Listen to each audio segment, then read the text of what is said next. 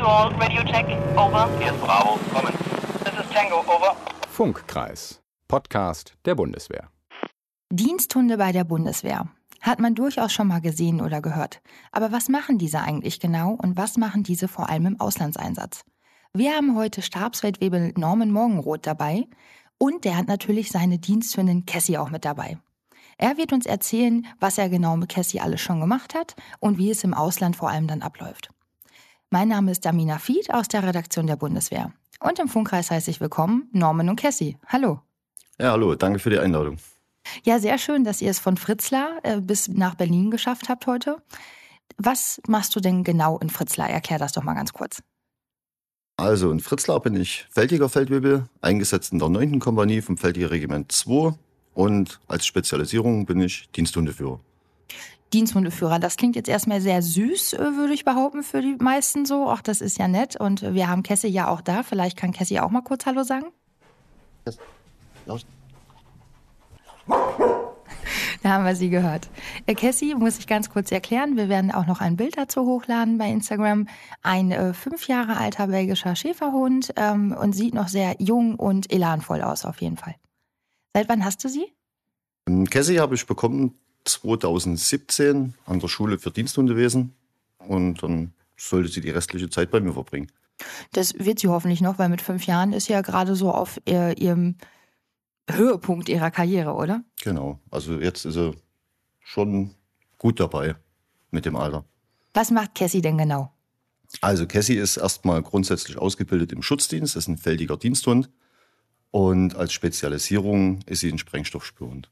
Das bedeutet? Das bedeutet, ähm, Cassie kann als erstes als feldiger Diensthund ähm, Straftäter suchen, finden, festhalten, andere auch beschützen. Und sie sucht dann zusätzlich noch Sprengstoffe, Chemikalien, Waffen und Munition. Das heißt, äh, wenn ihr jetzt äh, zum Beispiel, ihr müsst ja auch als Feldjäger zum Beispiel dann äh, Veranstaltungsorte absichern und da würdest du mit Cassie dann hingehen und die würde dann schauen, ob da alles in Ordnung ist oder ob da irgendwo Sprengstoff liegt zum Beispiel.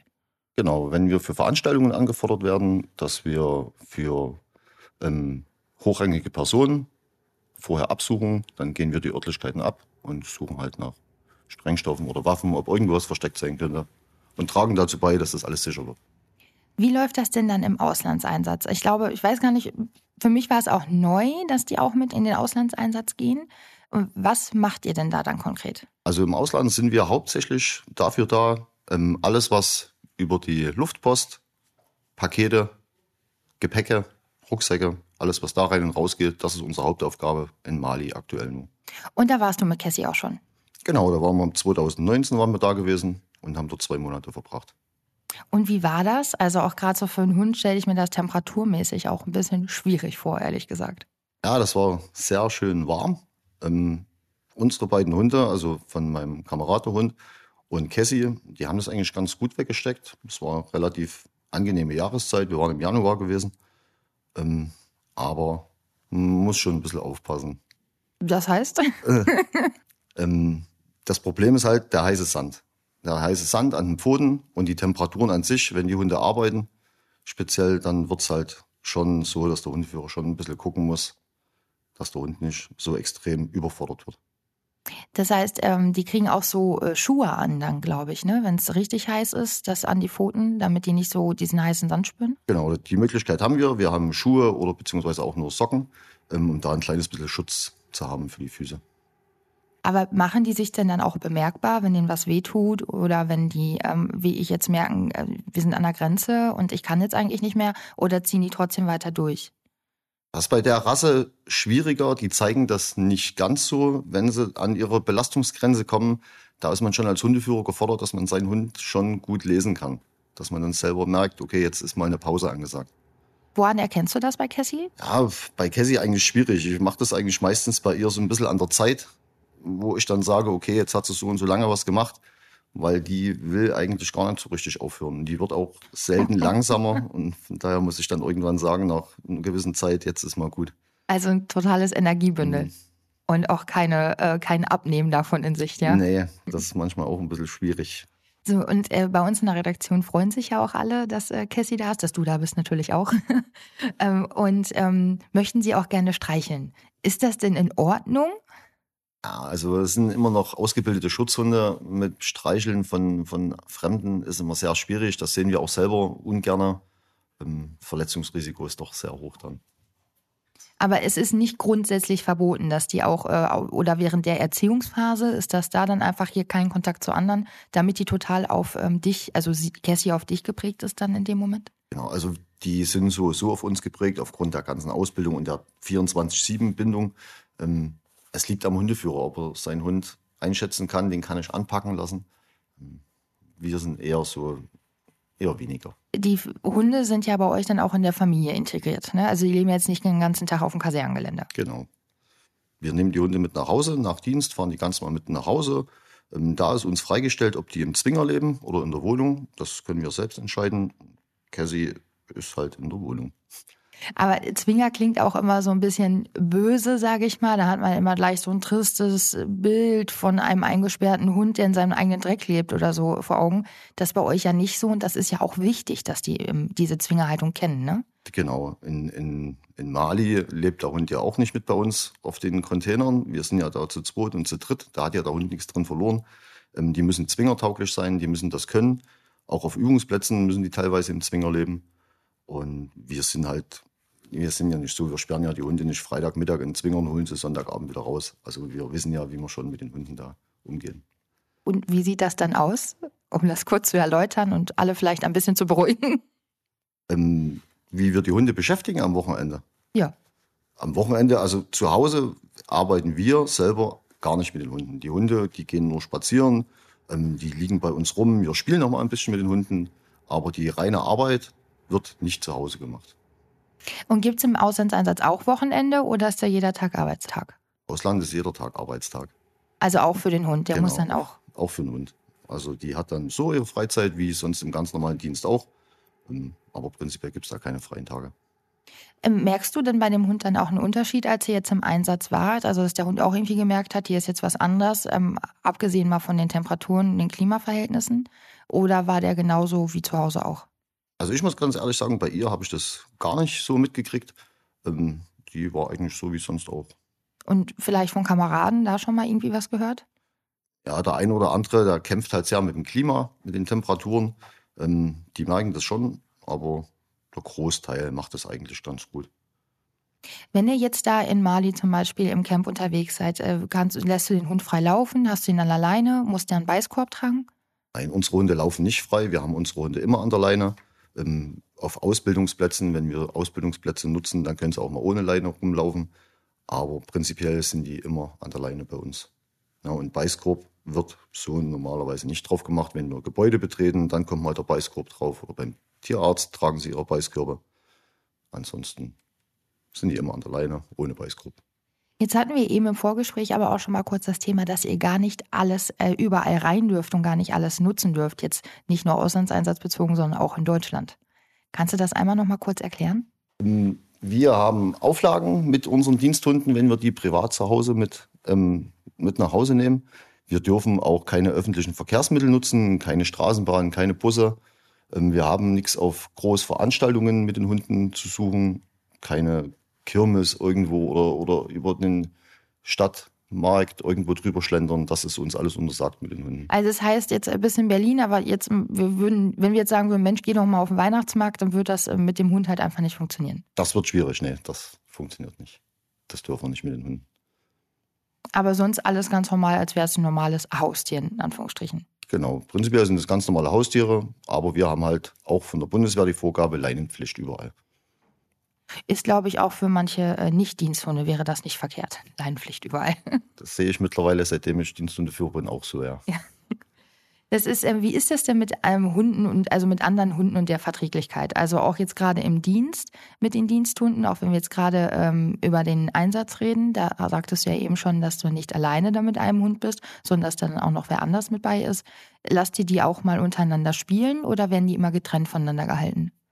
Also wir lassen unsere Hunde immer getrennt voneinander, die spielen auch nicht zusammen. Auch das wird nicht mit einem Privathund zu Hause passieren. Wir haben noch einen Privathund.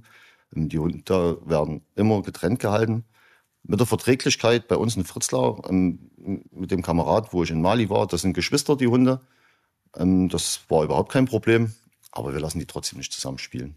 Und aus welchen Gründen? Also weil man Angst hat, dass das äh, schief geht oder ähm, Das Verletzungsrisiko ist relativ hoch. Die spielen halt schon sehr ungestüm da die untereinander und um einfach das Verletzungsrisiko zu vermeiden, lassen wir die nicht alleine spielen. das ist, wenn du gerade sagst, dein äh, Kamerad und das ist äh, der Hund ist der Bruder von Kessin, redest du wahrscheinlich von Cliff. Genau, von dem reden wir. Genau. Und äh, Cliff, schon mal ein kurzer Hinweis. Wir werden in den kommenden Tagen ein äh, größeres Themenpaket zum Thema Diensthunde machen, wo wir zum Beispiel auch den Hauptfeldwebel Stefan Beck mit seinem Diensthund Cliff begleitet haben. Und bei der Übung warst du ja auch dabei in Fritzlar. Und äh, da habt ihr ja für den Auslandseinsatz halt auch trainiert. Genau, also wir haben da ein relativ großes Paket geschnürt. Ähm, von der normalen Diensthundearbeit, Spüren, Schutzdienst. Wir sind dann noch in die Seilarbeit, Abseilen, Seilsteg und sowas und auch die Arbeit im und am Hubschrauber wurde trainiert. Warum ist das denn wichtig? Ähm, wir müssen einfach mit den Hunden überall hin verlegbar sein, auch schnell verlegbar, deswegen auch der Hubschrauber. Und damit die Hunde das halt kennen und können, müssen wir das halt versuchen, regelmäßig zu trainieren. Das ist aber schon, glaube ich, relativ schwierig. So einem Hund kann man das jetzt nicht, äh, also ihr kriegt alle eine Einweisung so als Soldaten, dann ist klar, warum muss ich das tun und wie muss ich das machen. Dem Hund kannst du das auch eine Viertelstunde erzählen, aber der guckt dich halt an, vorher genauso wie hinterher. Genau. Also, Also wir müssen dann Schritt für Schritt, wir fangen dann klein an und bewegen uns langsam auf den Hubschrauber als Beispiel jetzt mal zu. Dann gehen wir auch mal rein und irgendwann läuft der Hubschrauber dann, dass das für die Hunde halt, wir müssen denen zeigen, das ist ein ganz normales Bild, das ist nichts Schlimmes. Und irgendwann funktioniert das dann auch. Letzten Endes müssen sie ja trotzdem mit, hilft ja nichts. was ist aus deiner Erfahrung so die größte Herausforderung mit einem Hund im Auslandseinsatz? Also eigentlich schon die Temperaturen. Ja, wenn man in den, in den Ländern wie jetzt Mali ist das Größte, womit wir dann zu kämpfen haben, schon die Temperatur. Aber ansonsten ist alles wie zu Hause, sage ich jetzt mal. Genau, es macht es auch einfacher für den Hund, wenn ich versuche, das schon alles so relativ normal rüberzubringen.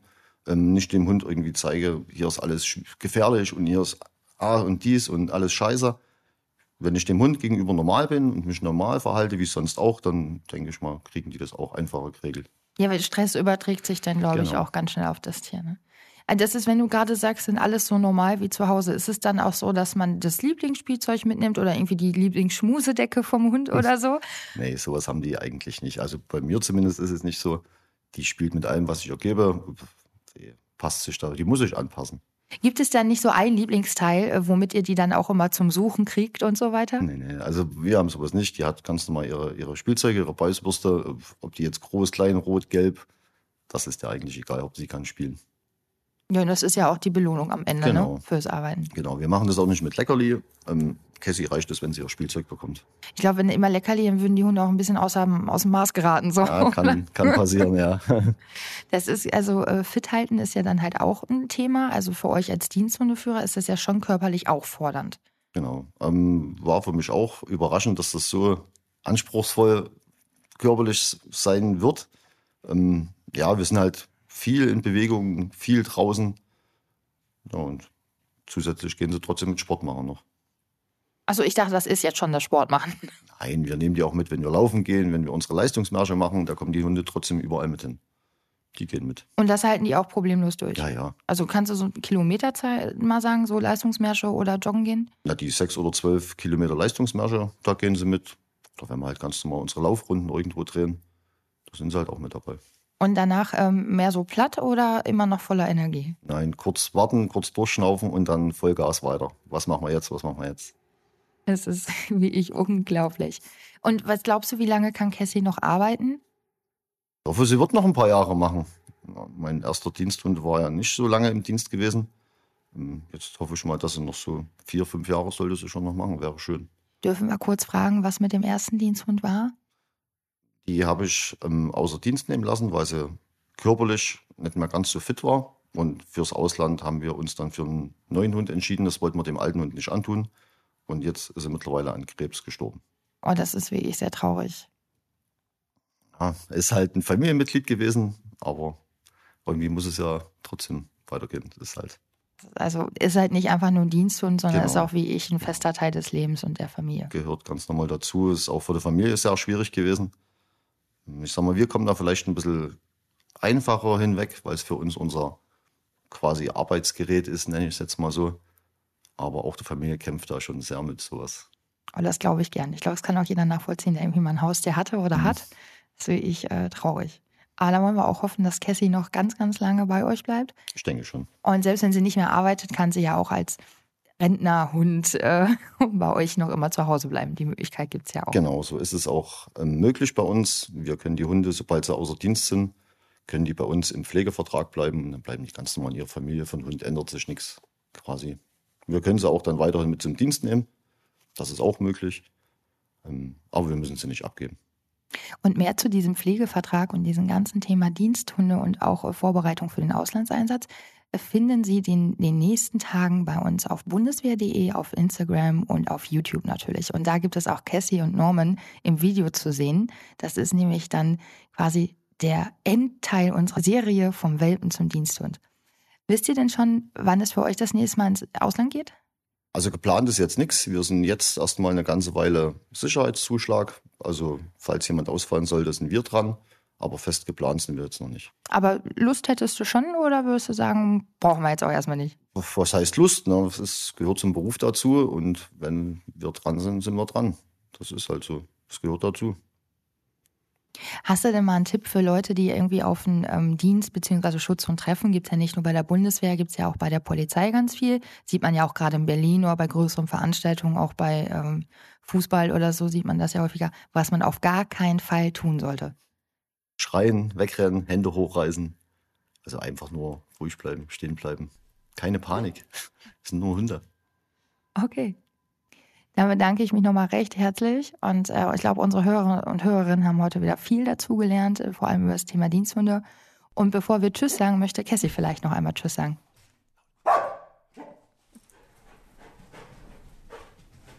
Schön, dass ihr in Berlin wart. Gerne. Den nächsten Podcast gibt es wie gewohnt in einer Woche. Und vergessen Sie nicht, auch auf unsere anderen Kanäle zu schauen. Mein Name ist Amina Fied. Ich melde mich ab aus dem Funkkreis.